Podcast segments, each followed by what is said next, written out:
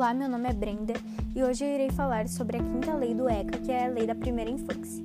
A mesma é uma lei uh, que pavimenta o caminho entre o que a ciência diz sobre as crianças do nascimento aos seis anos e o que deve determinar a, for a formulação e a implementação das políticas públicas para a primeira infância.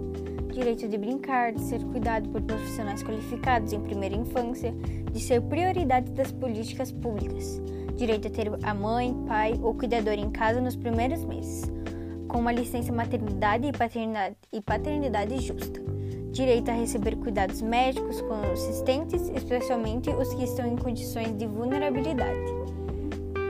Essas são algumas das linhas que tá assim o marco legal da primeira infância. Uma lei costurada e a muitas mãos durante dois anos e sancionada no dia 8 de março de 2016. Uma vitória que começa a fechar a lacuna entre o que diz a ciência e o que estava na lei, por meio da criação de programas, serviços e iniciativas baseados no desenvolvimento integral das crianças desde o nascimento até os seis anos de idade.